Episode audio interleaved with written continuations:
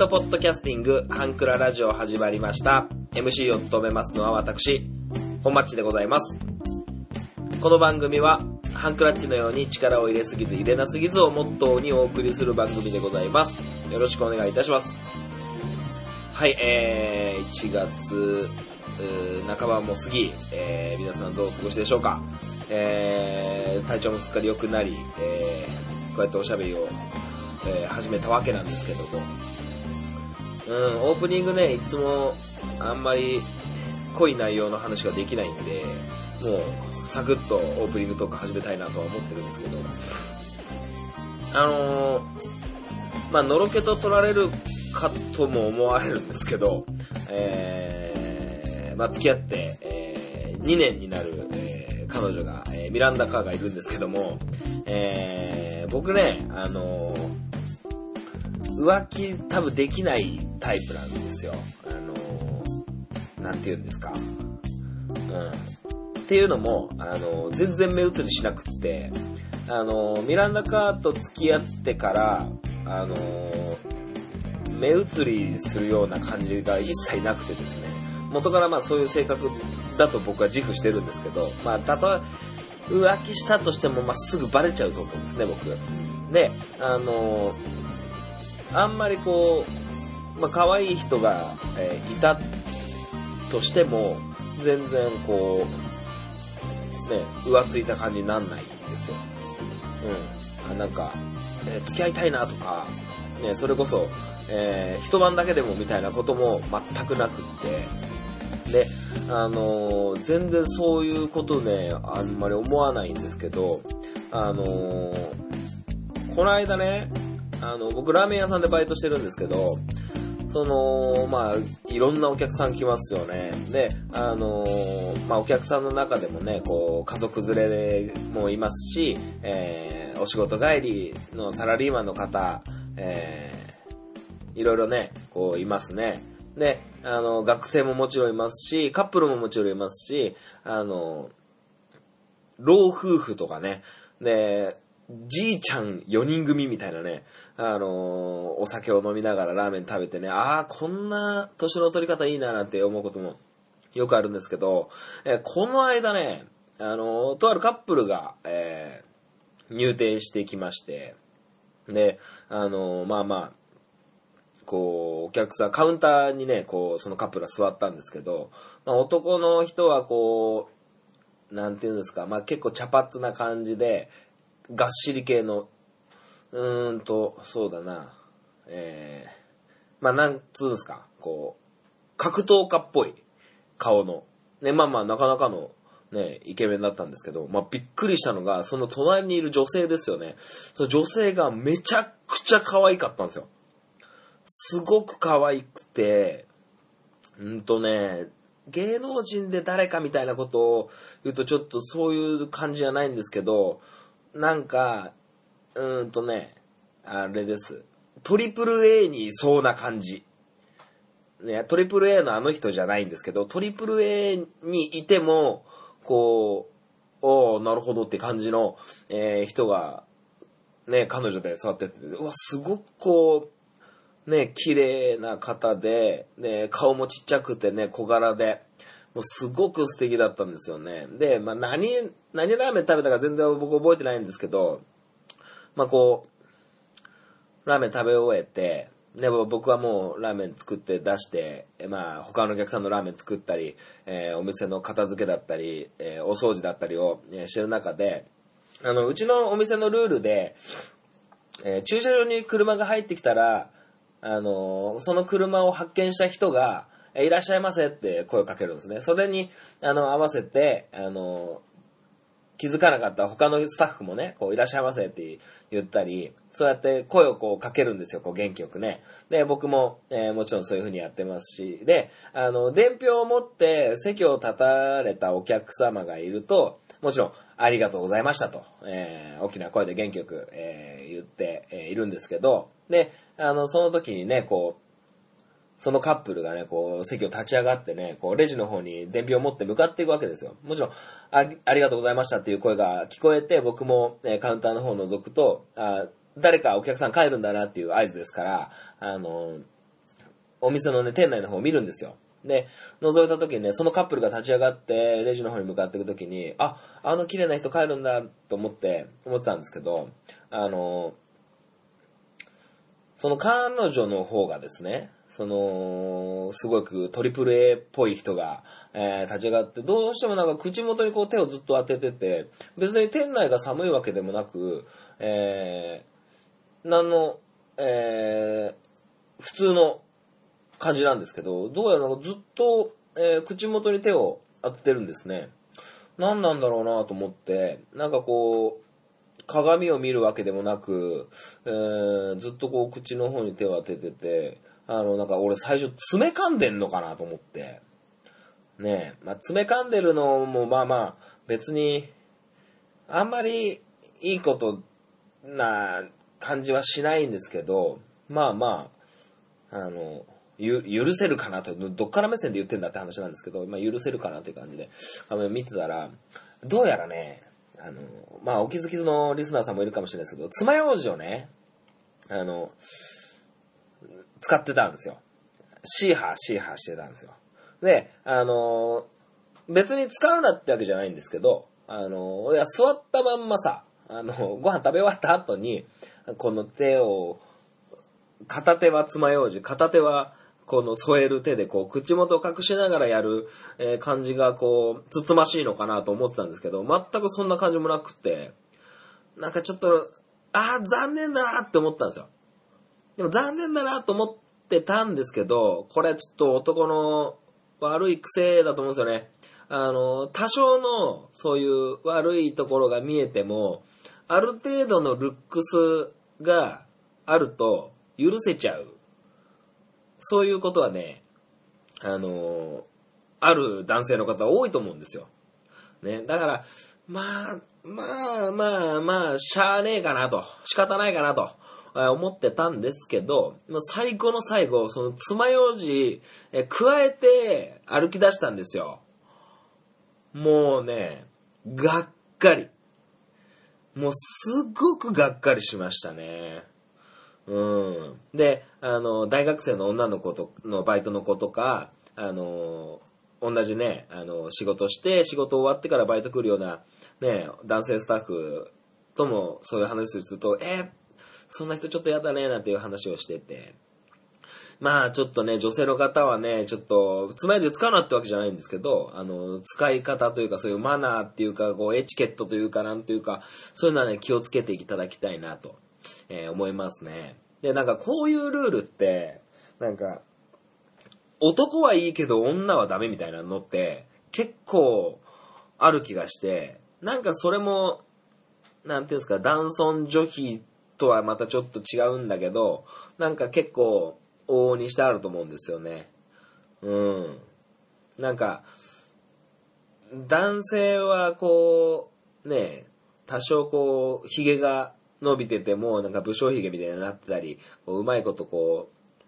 ファッションみたいな感覚で髭を捉えることもあれば、でもじゃあ女性が髪ボサボサで、あの、ナチュラルヘアなんですみたいな、ちょっと風で遊ばせてみたいな、それだとなんかちょっと、ね、ダメみたいな、こう、つつましくないみたいな、すごくこう、僕、ね、フェアプレイ、なんかこう、フェアなのがものすごくこう、えー、大切にしてる僕としてはなんかこう、それもちょっと嫌だなと思うんですけど、ちょっと女性のその、えー、トリプル A っぽい人の爪楊枝にはちょっとびっくりしたなとえいう感じでございます。はい。だからね、こう、あミランダカはそういうことしないんですけど、で、あのー、これが配信されてる1月23日配信なんですけど、この日がちょうど僕ミランダカーと付き合って、えー、2年経つわけなんですけど、どうなったんすかね。この配信の日は僕も仕事して、アルバイトして帰ってくると11時ぐらい、夜の11時ぐらいになってるんですけど、もしかしてその日プロポーズしてるかもしれませんね。わかんないですけど。ということで、そんなえー、2年記念日にプロポーズしようかどうか、ちょっと考えようか考えまいか、えーそんなことを思っている本マッチがお送りします。ハンクララジオ、えースタートします。最後までお聞きください。こんにちは、ゆるりんこパーソナリティのなおです。しょうこです。この番組は日常に起きたこと、仕事のこと、楽しかったこと、悲しかったことをゆるりんこと話すポッドキャスト番組です。毎週木曜22時配信中。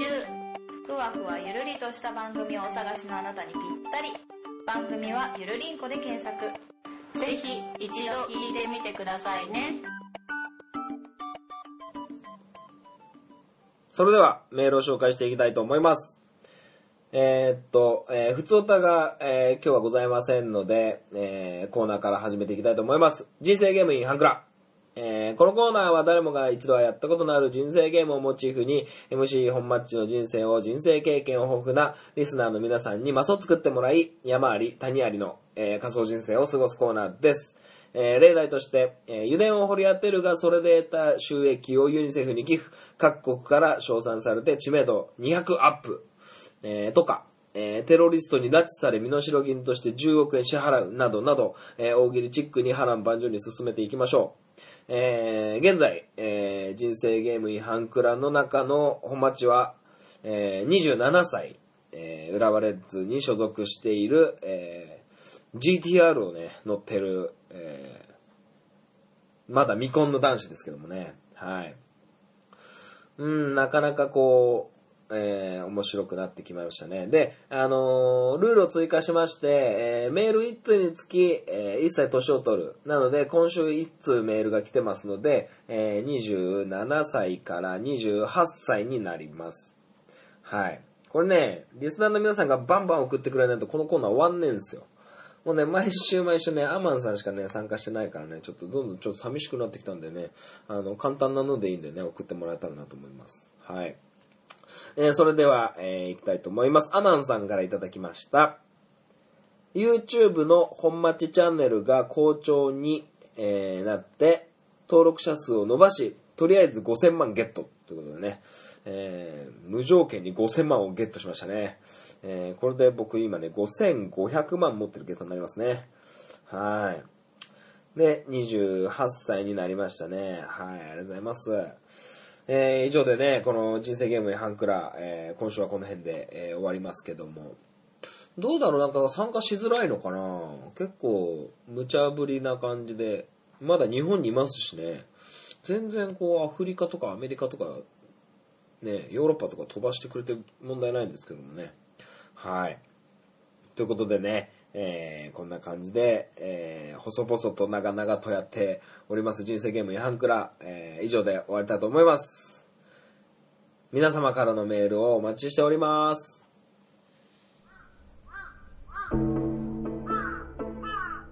壊れたラジオのつまみを回すと、たまたま波長があったのか、何かが聞こえる夜がある。ドッキンマッシュ提供赤羽のラジオ。番組は赤羽のラジオで検索。心の周波数を合わせてお聞きください。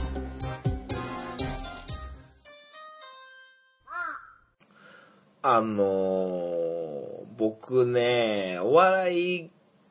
を見るのが好きなんですよ。はい。で、まあね、とにかく楽しいことがまあもちろん好きなんで、あの、お笑いをね、よく見るんですけど、あのーまあ漫才もね、あの、見ますし、最近なんかね、あのーパンピーの戦望の、えー松田さんがこう、M1 の、えー出場者の、えーネタの考察してるのがすごくこう、楽しみなんですけど、あのーまあ漫才だとそうですね、最近だと、まあ和牛とかね、あのーすごくこう、巧みに、えーやってるんで好きなんですけど、で、あのテレビ番組のね、アマゾンとかだとね、今ドキュメンタルなんていうのもやってますし、いろんなのがあるんですけど、で、ピン芸人だとそうだな、うーん、最近だと、あの、あれです、ミスターシャチホコとかね、すげえ好きなんですけど、でね、あの、僕絶対笑っちゃうのがあって、うん。これね、これを言うと、なんかお笑いのセンスねえんじゃない？本マッチって。思われるのが非常に嫌で、あんまり言わないんですけど、もうね、想像しただけで、思い出しただけでも絶対こう、北総演じゃうんですけど、僕ね、あの、中山筋肉めちゃくちゃ好きなんですよ。あの中山筋肉の、あの最後のこう、決めポーズ、ね、あの、太い筋肉もりもりの腕をこう、胸の前にこう、クッと出して、はっ、ニカって笑う。あもうあれ見ただけでもう、ダメなんですよ、僕。はい。でね、あのー、まあ、そういうお笑いの話をね、こう、いろいろ思い出していくと、まあまあ、あのー、いろんなことがあって、で、最近はね、サンドイッチマンのね、伊達さんが、あのー、ゼロカロリー理論みたいなのがね、こう人気になってますけど、で、あのーなんて言うんですか、こう、僕、カラオケもとっても大好きで、カラオケがすごく楽しいんですけど、あのー、なんて言うんですかね、こう、まあ、いろんな選曲がありますよね。僕が今32歳なんで、あのー、同世代の方にはね、すごくこうピタッとはまる、えー、感じじゃないかなと 僕は勝手に思ってるんですけど、もうイントロ聞いちゃうだけで、なんかちょっと笑っちゃう歌ってありません？うん。すごくこう、なんていうんですか、ご本人、歌手のご本人はね、まあ、クソ真面目に歌ってると思うんですよ。もう真面目にね、あの、お仕事ですから。ね。でしょ？もちろん、あの、大御所さんもいますよね。カラオケ行ったらサザンオールスターズを歌う人もいれば、えー、 GLAY を歌う人もいるし、最近だとどうです？ EXILE 歌う人もきっといると思いますし、えー、ゆずだったり、コブクロだったり、いろんな、ね、こう、歌のね、こう好みなんてのもありますから。僕は結構幅広く、えー、聞くと思うんですけど、まあ、特に大好きなのは、えー、ミスターチルドレン。ね。えー、あと、最近は、ユニゾンスクエアガーデンとか、ね、あの、バックナンバーとかも好きですけどもね。まあ非常にこう、あの、僕の好きな歌手は非常に歌が難しくて、カラオケで歌うっていうのは難しい人が結構多くて、あれなんですけど。で、そ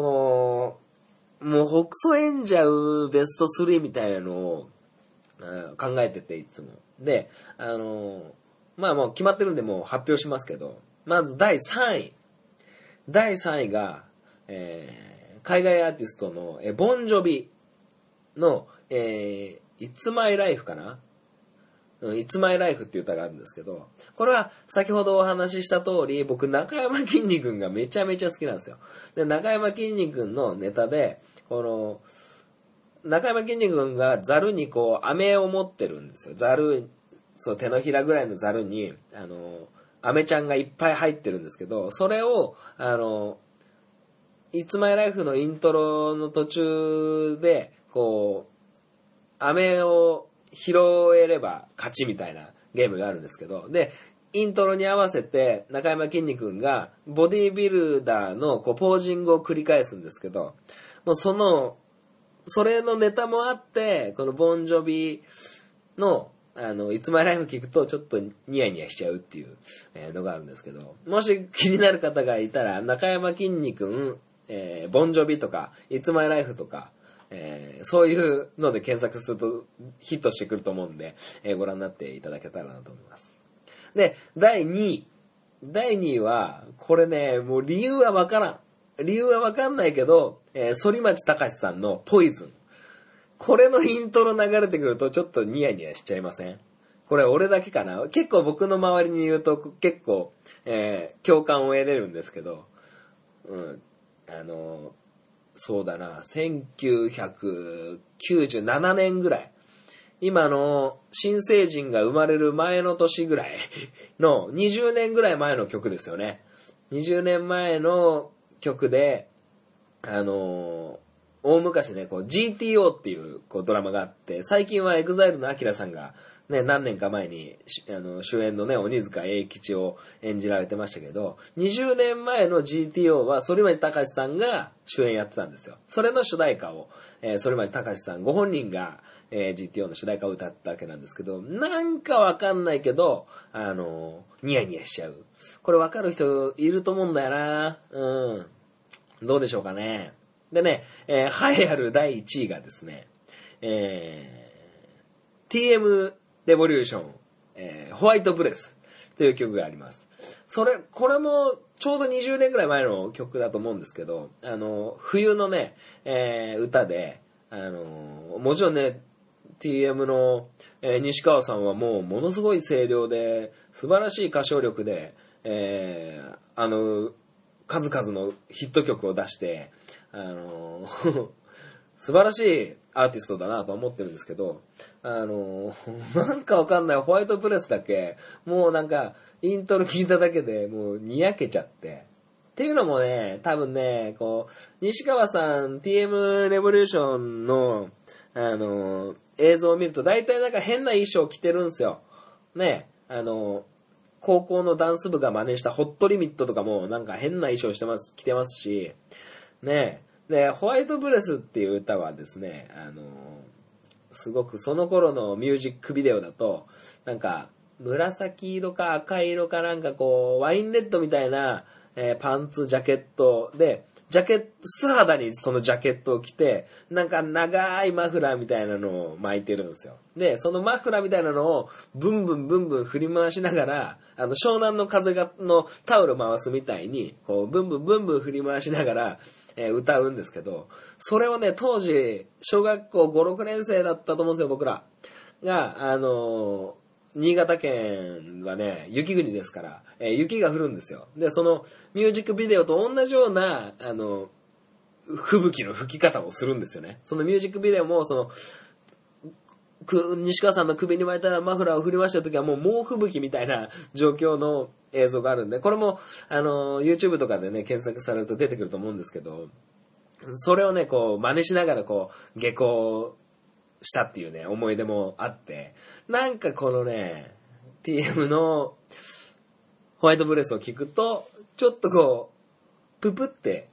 そんな大笑いしないですよ。プププってなっちゃうっていう、えー、感じなんですけどもね。皆さんどうですか？なんかありませんか？リスナーの皆さんでも、なんかこの歌は、なんか、ちょっとツボに入っちゃうんだよなっていう歌ありませんかね？まあ僕は、えー、ボンジョビーツマイライフ。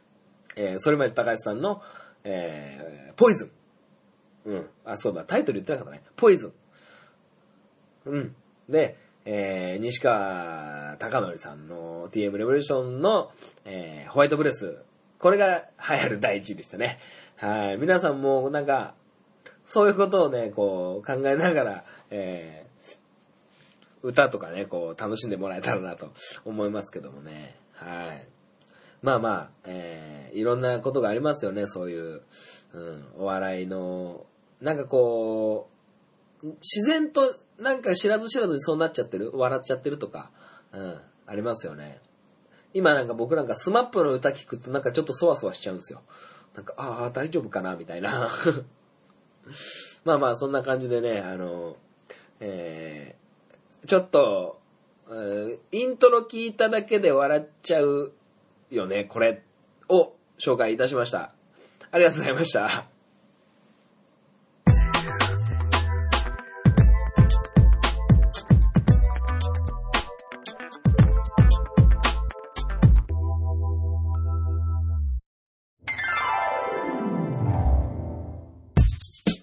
クララジオでは皆様からのご意見、ご感想をお待ちしております。メールアドレスは、ハンクラ .h2u.gmail.com です。スペルは、hankura.h2u です。h2u の2は数字の2です。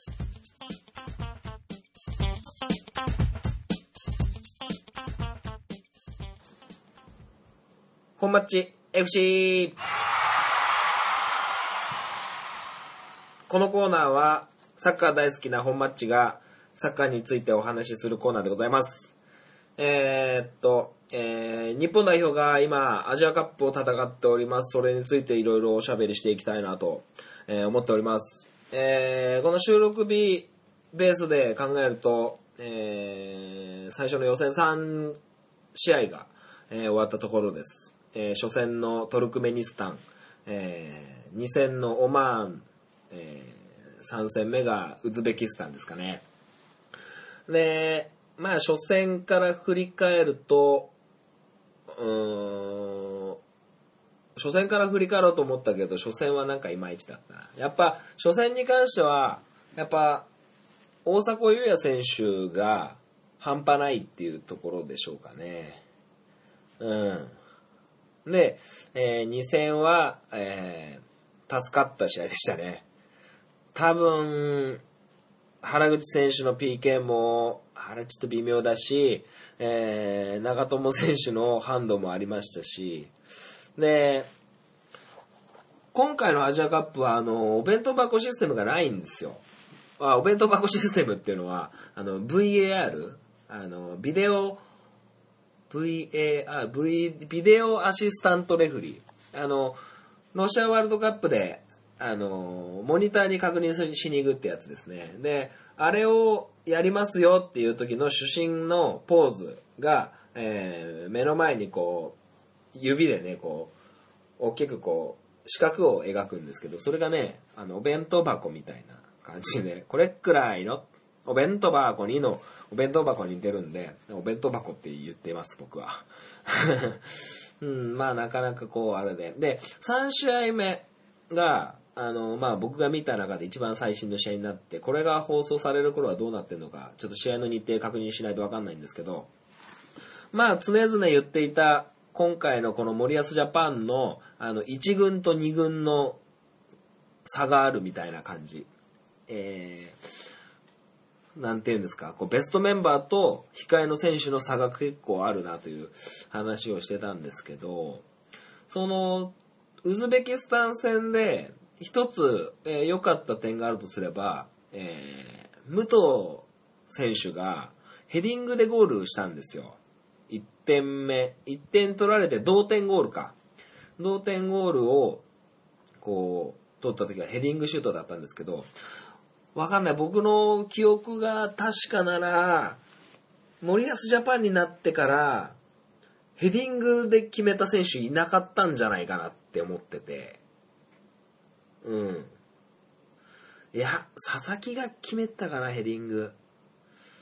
まあなんかね、ちゃんとセンタリングからヘディングみたいなの、綺麗な形っていうのは今まで多分なかったんじゃないかなと思ってるんですよ。はい。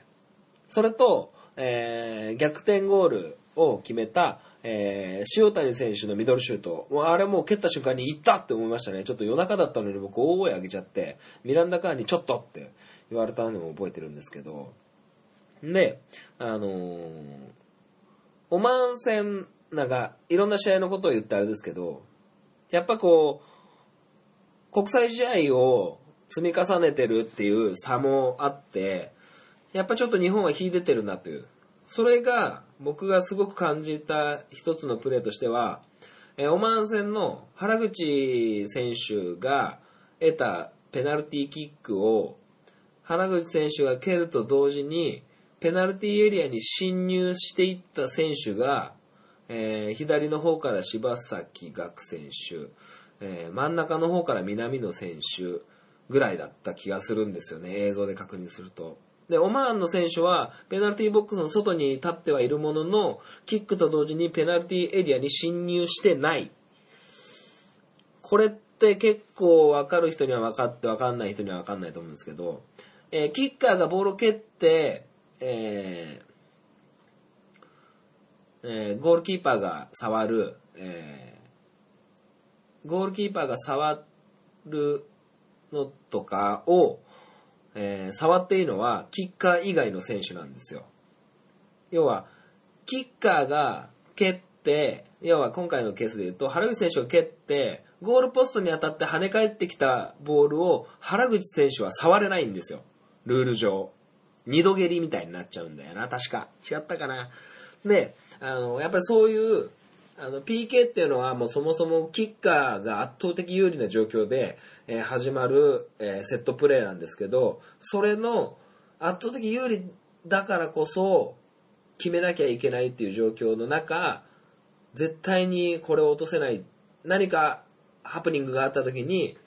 要はキーパーにシュートストップされてしまう。えーゴールポストに当たって跳ね返ってきてしまう。そういうアクシデントに備えてしっかり走り込んでた日本選手はものすごく優秀だったなと。結果、結構ね、ボールスピードのあったいいシュートが、え決まったんで、その、柴崎岳選手、南野選手が走り込んだのは、結果無駄になってはしまったが、ああいうプレーは非常に大事かなと思います。はい。で、えーその、守備のことをお話しすると、えー初戦のトルクメニスタン戦は、ものすごい30メートル級のシュートを、えー叩き込まれてしまいましたね、一発目。で、次は、はあ、えっと、誰だっけ。大迫が1点、2点返して、堂安選手が返して、3-1。で、PK を取られて、PK を取られて、3-2で終わったのか。うん。で、オマーンの時はもう結構カウンター一撃みたいなので、ピンチもありましたし、えー、センパセンターバックの、えー間をぶち抜かれたみたいなのもあったりとかで、やっぱ守備がね、どうしても苦しい状況になってきますよね。で、守備の話をすると、もうね、やられた時の話しかしないんですよ。これはもうしょうがない。守備はね、こう、守って当たり前みたいになっちゃってますから。うん。あのーまあまあ、そそういうのを考えると、あのウズベキスタン戦に結構全て集約されるんですけど、ウズベキスタンのね、14番だったかな、ものすごくスピードあって、いや1点目取った選手なんですけど、やっぱゴールに向かっていく選手に対しての、えー守備力が非常にない。っていうのも、やっぱりこう、センターバックが、えースピードがないんで、で、うーん、牧野選手と三浦玄太選手の目の前からドリブルがスタートして、ボールが出た時にはもう牧野選手の後ろにボールが行ってしまって、相手に渡る。で、三浦玄太選手がカバリングに行ったら、戻ってきた牧野選手との間をすり抜けるようにドリブルでカットインされて、えーニアサイドにボールがドンと、えー蹴られる。で、これはどういう状況かというと、やっぱ、後ろのケアが全然できてないっていうことと、やっぱ、守備のスタートが遅いっていうことですよね。初速が遅い。走り出しが遅いっていうことですよね。なかなかこれはね、非常に苦しい。うん。で、これからね、先だとサウジアラビアだったり、イランだったりね、こう、アジアの中でもスピードのある攻撃をしてくるチームが、えー増えてくるってことになると、このままじゃ問題ありですね。で、これを今いるメンバーで、えー組織的に守備する以外は対応しきれない。で、なおかつ、スピードっていうのは、あの、そういう作戦とか、あの、そういう守り方みたいなのだけじゃ、どうしても、あの、叶えられない部分があるんですよ。うん。もう、そういう、なんていうんですかね、こう、システムとかそういうロジックみたいなのを全部ひっくり返してしまうのがスピードなんですよ、サッカーにおいては。足が速いやつが全て。と言っても過言ではないぐらい。えー記憶に新しい、えーロシアワールドカップ、ね、スピードでぶち抜いたフランスの10番の選手がいましたね。ああいう、各国のスター軍団が集まった代表、ましてや世界最高峰の連中が集まったワールドカップで、スピード1個で成り上がったようなエムバペ選手がいましたね。でそういうスピードを抑えるっていうのは、まあ、ある程度は対策は練られますけど、ね、やっぱ用意どんで走り出したら速いやつの方が先にボールたどり着いてしまいますからね。だからそういうのを難しい、えー守備をしなきゃいけない。で、どうやったって、あの、たどり着くことができないような、えー守備になってしまうと苦しい。じゃあ、日本はどうするかっていうと、もうね、ある程度そういう点の捉え方はし仕方ねえって捉えて、もうね、バチバチに殴り合うしかないのかなと思ってるんですよ、僕。うん、もちろんそういうのを抑えながら、攻撃を繰り返すのがね、一番いいはずなんですけど、ちょっと、一朝一夕じゃ、なかなかそういうのは叶わないので、なのでね、どんどんこう攻撃的にね、ガシガシと、えー1点取られても2点取る、えー2点取られても3点、4点取るような、こう、こうそういう試合展開を続ける以外、優勝への道はないのかなとちょっと思ってますね。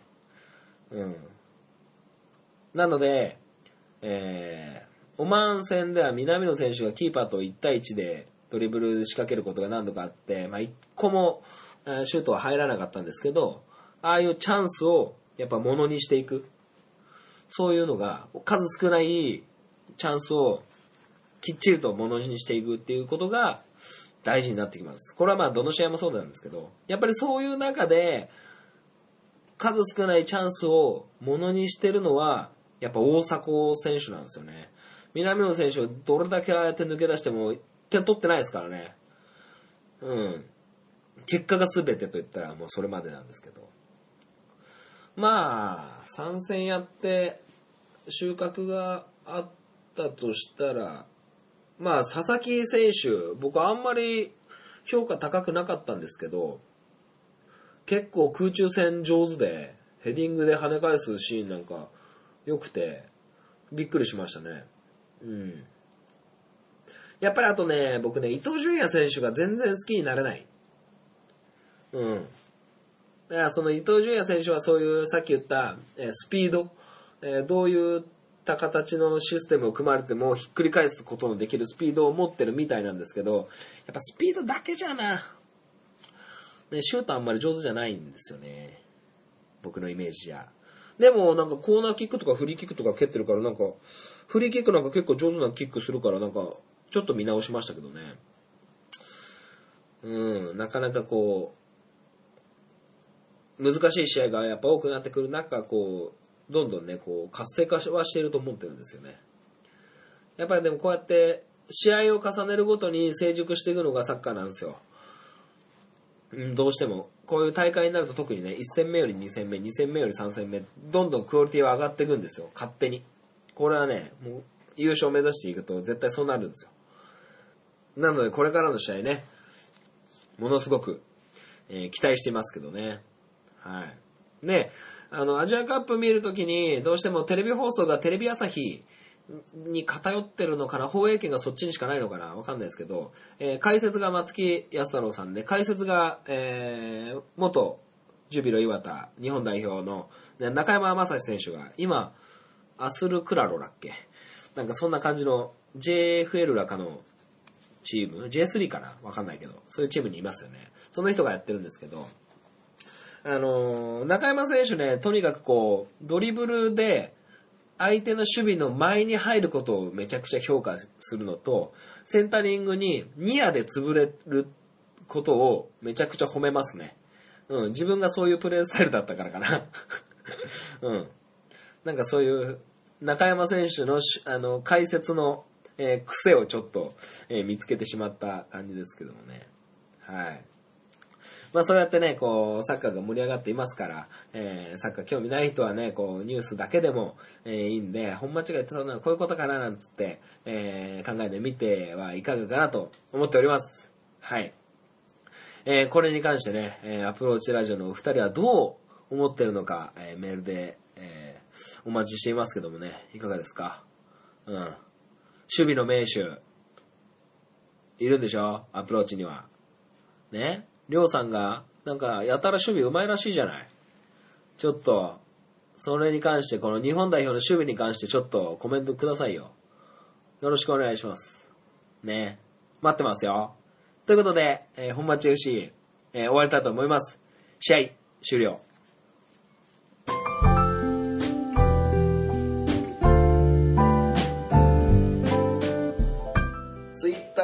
の方は DM でもご意見ご感想をお待ちしております。ハンクララジオで検索してみてください。ハッシュタグハンクララジオでのツイートもお待ちしております。ハンクラはひらがな。ラジオはカタカナです。みんなでフォローして盛り上げていきましょう。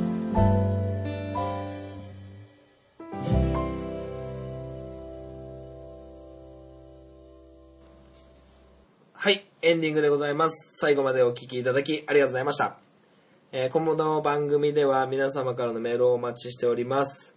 えー、メールアドレス、hankura.h2u.gmail.com でございます。えー、ふつおた、えー、人生ゲームインハンクラ、えー、本町 FC スイートポットマッチングなどなど、えー、各コーナー揃えておりますので、えーお気軽にメール、いただけたらなと思っております。よろしくお願いします。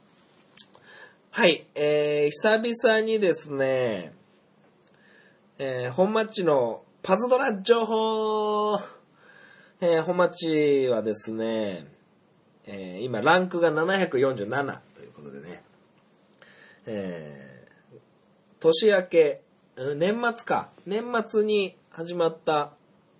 始まってた妖怪ウォッチコラボでですね、えー僕はなんとかね、コマさん S を持ってまして、コマさん S を取りまして、えーコマさん S を使って、えーやってるんですけどね、まあ強い。コマさんめっちゃ強いですよ。で、え今現時点では、え山本プロデューサー888ランク、え記念の、えランキングやってたりとかね、もうこの放送の頃はもうやってないんですけど、で、多分もう、えっと、ゴッドフェスが始まりますね。で、魔法石がね、本町今ね、192個ありますね。びっくりですね。うん。なのでね、一生懸命頑張りたいと思いますよ。はい。ということでね、どうなんだろう、今ね、フェイトコラボっていうのがやっててね、フェイトっていうアニメのやつがやってるんですけど、来週からどうなんだろうね。わかんないけど。神羅万象コラボが始まりますね。神羅万象チョココラボがね、始まって、えーなかなか情報修正もあって、いろいろあるみたいなんですけども、うん。ちょっとね、最近ガチャの引き換え悪いので、ちょっと頑張りたいなと思ってるんですけど、うん、そんな感じで、えー、懲りずに、えー、頑張っております。はい。まあまあそんな感じで、えー、まあ毎日毎日、えー仕事とサッカーと、えーバイトとパズドラのことばかり考えてる本町でございますけどもね。うん、どうなることやらと思っております。はい。まあ、えー、月末には今シーズン初滑り、えースノボを行ってこようかなと思って、えー板と新しい板、新しいビンディング、新しくないブーツ を、えーちょっとね、あの確かめてね、こう道具の、えーケアをして、えー今、えー待ち遠しく、えー週末を待ったおりしたいでございますね。まあまあ、そんな感じで、えー冬をね、楽しんでおりますから。うん。で、あのー痩せる痩せるっつってダイエットみたいなこと始めようと思って、昨日ちっと大区間走り行って、うん。まあ、ざっと走ってる時間だけど30分ぐらい。30分走って、30分しないぐらい筋トレして、うん。筋肉痛が来てないんでね、あの、2日後に来ますね、これ。うん、きっと明日僕体バッキバキだと思います。まあそんな感じでね、えー頑張っております。えーということで、えー今週138号の配信をこれにて終わりにしていきたいと思います。お相手は MC 本町でございました。また来週お会いいたしましょう。さようなら。バイバイ。